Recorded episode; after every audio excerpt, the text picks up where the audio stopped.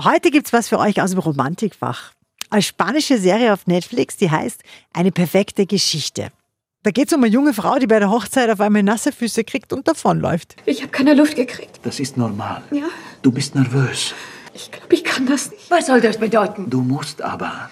Denn Im Hintergrund war schon die Mama, das Verhältnis ist ein bisschen schwierig. Sie läuft auf alle Fälle davon, trifft dann einen Mann und da sind die Unterschiede riesig. Er ist ein Chaot ohne Geld, sie ist eine Hotelerbin mit ganz viel Geld und gemeinsam wollen sie jetzt ihre Ex-Partner zurückgewinnen. Was dabei rauskommt, seht ihr bei Eine perfekte Geschichte auf Netflix, kriegt von uns sieben von zehn Couchpunkten.